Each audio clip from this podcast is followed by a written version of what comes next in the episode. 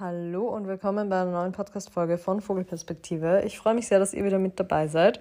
Die Folge heute entsteht relativ spontan, aber das Thema ist eines, das mich schon sehr, sehr lange begleitet und auch aktuell mir immer wieder ein bisschen Kopfzerbrechen bereitet und das auf jeden Fall in vielen Lebensphasen schon viel Raum in meinem Kopf eingenommen hat. Und der finale Auslöser, diese Folge jetzt aufzunehmen, war eine Frage bei meinem anonymen QA, das ich auf Instagram gepostet habe. Da hat eine Person geschrieben, dass sie aktuell eine Frau datet und dass beide noch relativ wenig Erfahrung haben und sich sehr schwer damit tun, diese Beziehung oder diese zwischenmenschliche Beziehung auf eine sexuelle oder partnerinnenschaftliche Ebene zu heben und dass es sich sehr freundschaftlich und sehr vertraut anfühlt. Und ich hatte darauf keine Antwort, wie man das lösen kann, weil ich mich selber schon so oft genau in dieser Situation wiedergefunden habe. Und das, obwohl ich mich mittlerweile mm, sehr sicher fühle, was meine Sexualität angeht und ich da grundsätzlich keine Zweifel habe. Ich meine, es war auf jeden Fall ein langer Weg, dazu werde ich auch noch kommen.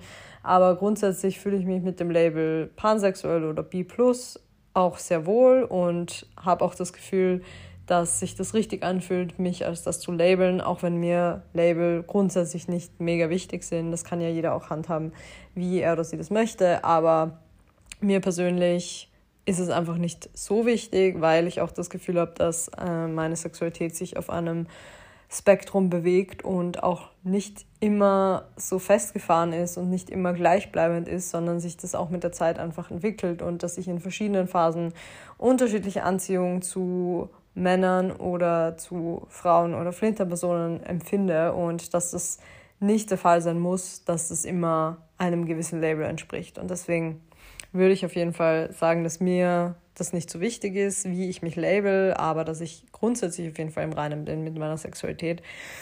Ähm, das Thema Anziehung zu Frauen ist aber trotzdem eines, das mich immer wieder begleitet, weil ich in sehr vielen Phasen festgestellt habe, wie ich auch gerade gesagt habe, dass ich die Anziehung zu Frauen und zu Männern als unterschiedlich empfinde. Und ich habe das sehr lange einfach so hingenommen und gar nicht so stark hinterfragt, warum das eigentlich so ist. Und letztens habe ich einen Podcast gehört von Ach Pappelapapp, also von Julie und Marie. Und die haben über den Begriff ähm, Compulsory Heterosexuality gesprochen, so. Also Comphet abgekürzt.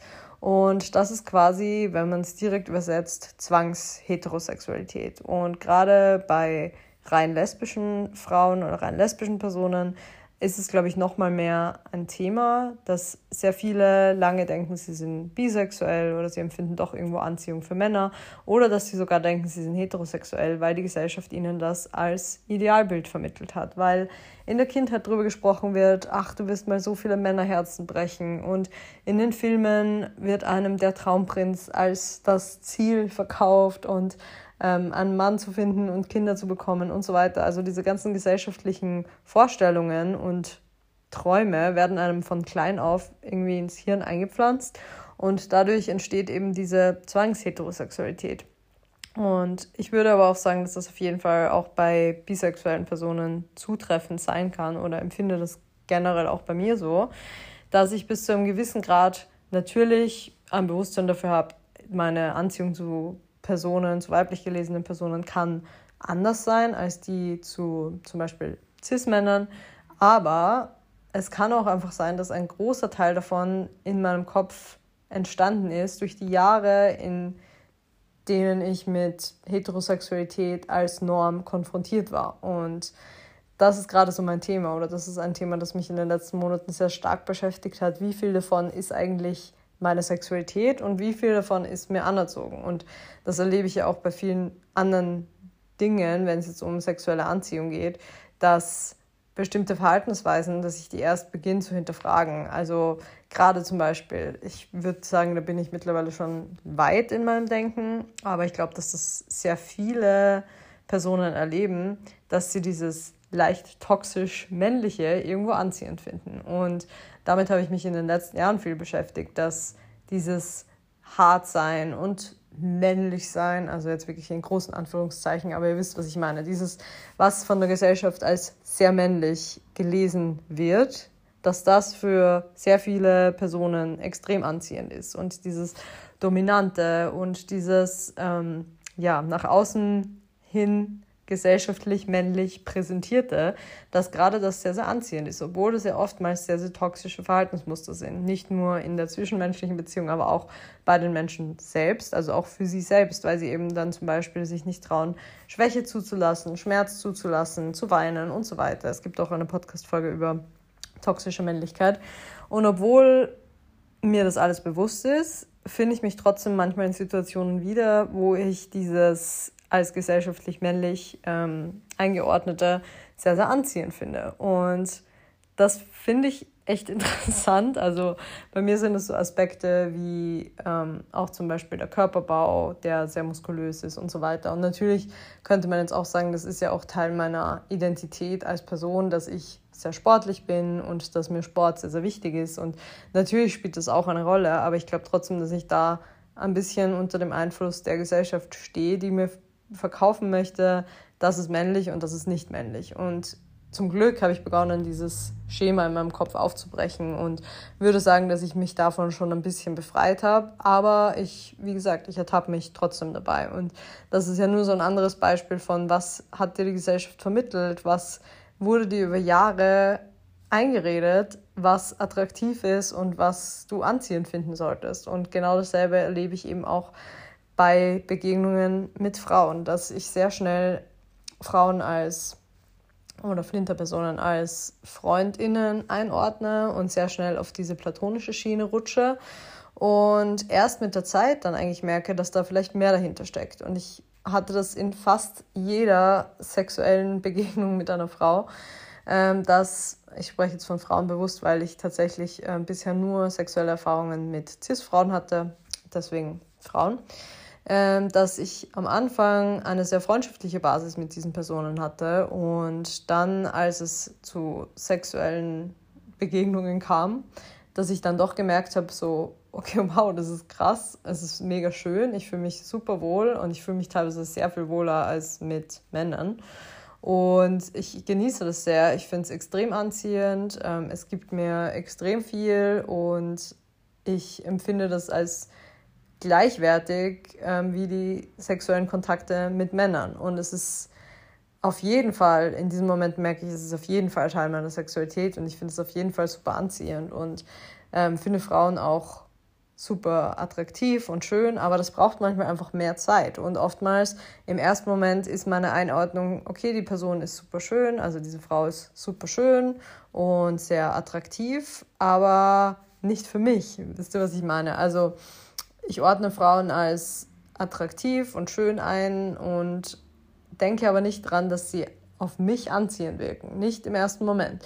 Das kommt dann erst mit der Zeit. Und auch Beziehungen, die ich dann führe oder zwischenmenschliche Beziehungen, die ich dann führe, fühlen sich in erster Linie mal platonisch an. Ich fühle mich sicherer, ich fühle mich mega geborgen, aber es ist nicht so dieser Spark da, den ich bei Männern empfinde. Und darüber habe ich mir in letzter Zeit sehr den Kopf zerbrochen und habe mich auch gefragt, ähm, ob ich dem einfach mehr Zeit geben muss, ob das auch einfach ein Ding von Gewohnheit ist, ob ich das auch bewusster aufbrechen kann, weil aktuell bin ich eigentlich zum ersten Mal als Single-Frau in der Situation, dass ich Frauen auch date oder jetzt gerade eine Frau date. Und das eben genau so erlebe. Also, dass ich mich super sicher fühle, super aufgehoben, dass es sich mega schön anfühlt und ähm, ich mich gefühlt viel weniger verstelle, als wenn ich Männer neu date. Aber auf der anderen Seite fühlt es sich schon fast so zu sicher an. Es ist nicht so dieses mega aufregende, wie wenn ich Männer kennenlerne. Und ich merke immer wieder, wenn ich Männer in irgendeinem Kontext kennenlerne, ist auch komplett egal, dass ich zuerst schon mal abchecke, automatisch, unterbewusst, ist dieser Mensch ein potenzieller Partner? Ist dieser Mensch ähm, anziehend für mich? Ähm, Finde ich den attraktiv? Ähm, würd, könnte ich mir vorstellen, mit dem ähm, irgendwas einzugehen. Also natürlich ist es jetzt nicht immer ein mega aktiver Gedanke. Also ich renne jetzt nicht den ganzen Tag durch die Stadt und schaue mir jeden Mann an und denke mir so ja oder nein, sondern ihr wisst, was ich meine. Wenn man in irgendeinem Kontext, vielleicht über Freundinnen oder ähm, in der Bar oder im Gym äh, Männer sieht, dass ich direkt davon oder direkt abchecke, ob die potenziell für mich in Frage kommen würden. Und das merke ich, dass das bei Frauen eher weniger der Fall ist, dass ich eher darüber nachdenke, wie sympathisch ich diese Person finde oder schon wahrnehme, zum Beispiel die Person finde ich sehr attraktiv oder auch nicht. Ähm, aber das viel weniger auf diese sexuelle Schiene oder auf diese Beziehungsschiene lenke und dann erst diesen Aha-Moment viel später habe, wenn zum Beispiel irgendwelche Gespräche da sind, man doch ein bisschen flirty ist, man vielleicht mal feiern geht, ähm, man dann ähm, doch irgendwie in diese Situation kommt, dass man mit der Person mal knutscht und dann merke ich so, wow, okay, da ist ganz schön viel da und das ist einfach so dieses Ding, was mir zu denken gibt. Und ich weiß nicht, ob ihr das gerade nachvollziehen könnt. Aber ich finde es auf jeden Fall super spannend. Und eine Sache, die mir dazu auch eingefallen ist, ist so der Begriff Girl Crush. Also ich glaube, mittlerweile ist es bei sehr vielen angekommen, dass der Begriff Girl Crush eigentlich sehr ähm, queerfeindlich ist, weil man damit quasi abstempelt, dass jede Anziehung, die ich zum Beispiel als Cis-Frau zu anderen Frauen empfinde oder zu Flinterpersonen oder Menschen, die sich eben ähm, als Girl jetzt identifizieren würden, dass das ja nur ein Girl Crush ist, aber niemals eine richtige Anziehung sein kann. Also das ist jetzt so die Erklärung, die ich dafür habe, ähm, warum das doch sehr queerfeindlich ist, dass man davon ausgeht, dass das nur so ein, nur ein Girl Crush ist, aber ja nicht mehr und ja nicht irgendwas, was ähm, tatsächlich einer Beziehung oder einer echten Anziehung entspricht. Und früher habe ich den Begriff aber echt viel verwendet und habe mich immer wieder dabei ertappt, wie ich auch in Filmen mich extrem angezogen gefühlt habe zu Personen, die da vorgekommen sind, zu weiblich gelesenen Personen und das aber ganz, ganz anders eingeordnet habe als die Crushes, die ich auf männliche Schauspieler hatte. Und das finde ich einfach mega faszinierend, dass es bei mir wirklich Jahre gedauert hat, bis ich meine Sexualität da irgendwo einordnen konnte. Und vielleicht ist das auch irgendwie so ein bisschen das Schicksal der Bisexuellen, dass sie da immer irgendwo dazwischen sind oder immer ein bisschen mit diesem Stigma konfrontiert sind, es muss 50-50 sein oder du machst das nur für Aufmerksamkeit oder whatever. Also es gibt hier rund um Bisexualität so viele Stigmata, die einem da eingebläut werden, dass man einfach automatisch auch seine Sexualität irgendwo anzweifelt. Und das habe ich auf jeden Fall auch erlebt. Und es hat wirklich vielleicht von dem Zeitpunkt, als ich zum ersten Mal darüber nachgedacht habe, dass ich eine gewisse Anziehung für Frauen empfinde, bis zu dem Zeitpunkt, dass ich mich als bisexuell geoutet habe, in Anführungszeichen, ich, weil ich hatte ja kein richtiges Outing, ähm, sind zehn Jahre vergangen. Also ich hatte, um jetzt mal auch auf, diesen, auf dieses Thema zu kommen, was Sexualitätsfindung angeht, ähm, es gibt dazu eigentlich schon eine Folge, aber ich dachte mir, ähm, aus der heutigen Perspektive ist es auch nochmal spannend, darüber zu sprechen. Ich hatte mehrere Freundinnen, mit denen ich so Dinge gemacht habe bei Sleepovers, wie sich gegenseitig Massagen geben, super nah miteinander kuscheln und es hat sich immer mega schön angefühlt und es hat sich so schön angefühlt, dass ich in dieser Lebensphase, ähm, so mit vielleicht zwölf oder elf oder dreizehn, so um den Dreh, auch gedacht habe, so scheiße, es fühlt sich richtig gut an, bin ich lesbisch. Und der Gedanke kam auf jeden Fall sehr oft auf und in dieser Zeit, weil ich so wenig queere Personen in meinem Umfeld hatte, war das für mich richtig schlimm und mir tut das Herz weh, wenn ich heute darüber nachdenke, dass ich als kleines zwölfjähriges Kind darüber nachgedacht habe, wie schrecklich es wäre, wenn ich nicht hetero wäre, weil ich einfach keine queeren Vorbilder in meinem Umfeld hatte. Mir hat niemand vorgelebt, dass man auch als queerer Mensch eine Familie zum Beispiel gründen kann, heiraten kann oder sonstiges. Ich hatte niemanden in meinem Umfeld, der offen Queerness ausgelebt hat und dachte mir immer, okay, wenn ich lesbisch sein sollte, dann muss ich das mein Leben lang hinter geschlossenen Türen halten, dann werden meine Bekannten und Verwandten schockiert darüber sein und werden mich nicht mehr so sehen, wie ich eigentlich bin und werden es nicht so akzeptieren und jeder wünscht sich doch, dass ich irgendwann mal einen Mann finde und Kinder bekomme. Also das ist natürlich eine sehr ähm, sehr, sehr gesellschaftskonforme Vorstellungen, die ich da hatte. Aber grundsätzlich dachte ich mir eben, dass das die Erwartungen sind, die an mich gestellt sind und habe mich in dem Moment null darin gesehen. Ich dachte mir in dem Moment, okay, eigentlich fühlt sich das gerade richtig gut an, irgendwas ist da auf jeden Fall.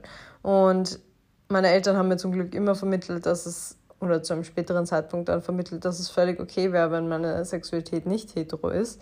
Aber trotzdem habe ich mich da sehr angezweifelt und habe schon früh begonnen, darüber nachzudenken und habe dann auch so mit 16, 17 immer wieder mal Freundinnen geküsst im Club und ich weiß, dass das sowieso ein bisschen ein schwieriges Thema ist. Also ich weiß auch, dass es leider Frauen gibt, die das tatsächlich für die Aufmerksamkeit von Männern machen und so ein bisschen vor der Shits and Giggles, was ich extrem scheiße finde, weil das ja wieder einfach ein bisschen ein Klischee aufbaut und oder dieses Klischee bestärkt, dass eben lesbische Frauen nur für die Aufmerksamkeit von Männern miteinander rummachen oder miteinander Sex haben.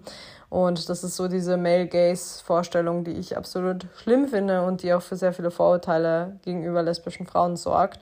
Deswegen bitte, falls ihr das schon mal gemacht habt, bitte macht das nicht. Bitte küsst Frauen, wenn ihr Frauen küssen wollt, aber küsst Frauen nicht, um euren männlichen mm, Mitmenschen zu gefallen, weil that's not okay. Ähm, auf jeden Fall war das bei mir aber nicht der Fall. Ähm, ich habe es aber immer hinterfragt, ob ich das jetzt nur so zum Spaß mache oder ob das doch irgendwie mehr ist. Und es hat sich nie nach nur Spaß angefühlt. Also natürlich, ich, es ist ja auch heute so, dass ich ähm, Freundinnen von mir auf den Mund küsse, aber auf eine sehr platonische Art und Weise. Und trotzdem ist es auf jeden Fall immer super schön für mich gewesen und ich wusste immer, da ist schon irgendwas. Und ich hatte auch immer die Vorstellung, okay, ich möchte mal mit einer Frau Sex haben, ich möchte das mal erleben. Und dann mit, boah, ich würde sagen 21 oder 22 hatte ich ja das erste Mal mit einer Frau Sex. Und das war ein super schönes Erlebnis, weil das für uns beide das erste Mal war, dass wir mit einer Frau Sex hatten. Ich glaube für sie auch das einzige Mal. Also wir haben jetzt nicht mehr so viel Kontakt, aber ähm, ich glaube, für sie war das so ein Ding von, ich möchte es mal ausprobieren, ich möchte es mal erleben, was auch völlig in Ordnung ist. Also man muss ja seine Sexualität auch ein bisschen erforschen und wenn es nur ein 0,5% Teil der eigenen Sexualität ausmacht, ist es trotzdem voll in Ordnung. Auf jeden Fall haben wir davor nach ein paar Drinks so drüber gesprochen, dass wir beide eigentlich schon immer mal Sex mit einer Frau haben wollten. Und dann haben wir beschlossen, das einfach mal zu machen und hatten super viel Vertrauen zueinander, was eine echt schöne Ausgangslage war. Und konnten da einfach beide mit unseren wenigen Erfahrungen ein bisschen besser aufeinander eingehen, konnten das besser kommunizieren. Und es war am Ende ein super schönes Erlebnis, bei dem ich auch gemerkt habe, so, okay, es ist auf jeden Fall viel da. Und selbst wenn ich mich jetzt zu dieser speziellen Freundin nicht mega hingezogen gefühlt habe, ähm, weil es nicht so, ja, weil es einfach zwischen uns tatsächlich mehr platonisch war, aber trotzdem hat sich das super schön angefühlt und hat so ein bisschen mir die Angst davor genommen, diesen Teil meiner Sexualität auszuleben. Und ja, wie gesagt, es waren dann von 12 bis 22 einfach zehn Jahre, in denen ich daran gezweifelt habe, ob mein Empfinden für Frauen genug ist, ob ich nicht tatsächlich nur hetero bin oder wie auch immer. Also mein, die Gratwanderung war sehr weit von, bin ich vielleicht lesbisch zu, ja, eigentlich bin ich nur hetero und ähm, kehre so dieses Interesse an Frauen irgendwie ein bisschen unter den Teppich, bis hin zu, ich probiere das mal aus und merke, dass da auf jeden Fall eine Anziehung stattfindet. Und wie gesagt, dieser Prozess ist immer noch ongoing. Also ich erlebe immer noch Dating mit Frauen irgendwo anders als Dating mit Männern, aber bin zum Glück eben mittlerweile an dem Punkt, dass ich das sehr hinterfrage und mich selbst sehr gut lesen kann und mein eigenes Verhalten reflektieren kann. Und das ist auf jeden Fall ein mega wichtiger Step für mich. Und ich glaube, das würde ich auch euch allen auf den Weg mitgeben. Und eben genau diese Sache von, wenn du an deiner Sexualität, wenn du deine Sexualität in irgendeiner Form anzweifelst und dir nicht sicher bist, zum Beispiel als heterosexuelle Cis-Frau, ob du wirklich heterosexuell bist, dann wird es einen Grund dafür geben. Es wird einen Grund dafür geben, warum du deine Sexualität anzweifelst. Und du musst keinem Prozentsatz entsprechen. Es muss nicht sein, dass du schon mit gleich vielen Männern zusammen warst wie mit Frauen. Es muss nicht sein, dass du dich 50-50 zu beiden hingezogen fühlst. Es muss nicht sein, dass du mm, diese, diesen Teil deiner Sexualität mega aktiv auslebst, aber wenn der irgendwo da ist, dann ist das valide. Und es ist valide, dass das nur einen geringeren Satz deiner Sexualität ausmacht. Es ist aber auch valide, dass das einen größeren Teil von deiner Sexualität ausmacht. Und was ich mir in dem Zusammenhang auch gedacht habe, weil ich das auf jeden Fall schon auch erlebt habe, dass ich mich einfach zu gewissen Menschen extrem hingezogen fühle, unabhängig von ihrem Geschlecht dass man ja nicht wirklich beeinflussen kann, welche Menschen man in seinem Leben schon getroffen hat und welche man noch treffen wird. Und vielleicht gibt es da draußen jemanden unter euch, der zufällig bisher einfach keine Frau oder Flinterperson getroffen hat, die einen auf der Ebene gereizt hat und dass man zufällig nur cis-männliche Personen bisher getroffen hat, die diesem ähm, dieses, ja, dieses Gefühl in einem ausgelöst haben.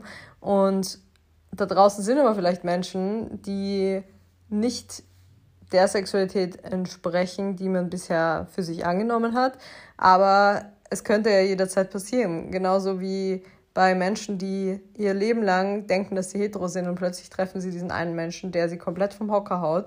Und dann merken sie, okay, es ist doch Teil meiner Sexualität, dass ich mich zu bestimmten jetzt zum Beispiel als Mann, der bis jetzt nur Frauen gedatet hat, und er trifft einen Mann, der einen, ihn komplett vom Hocker haut.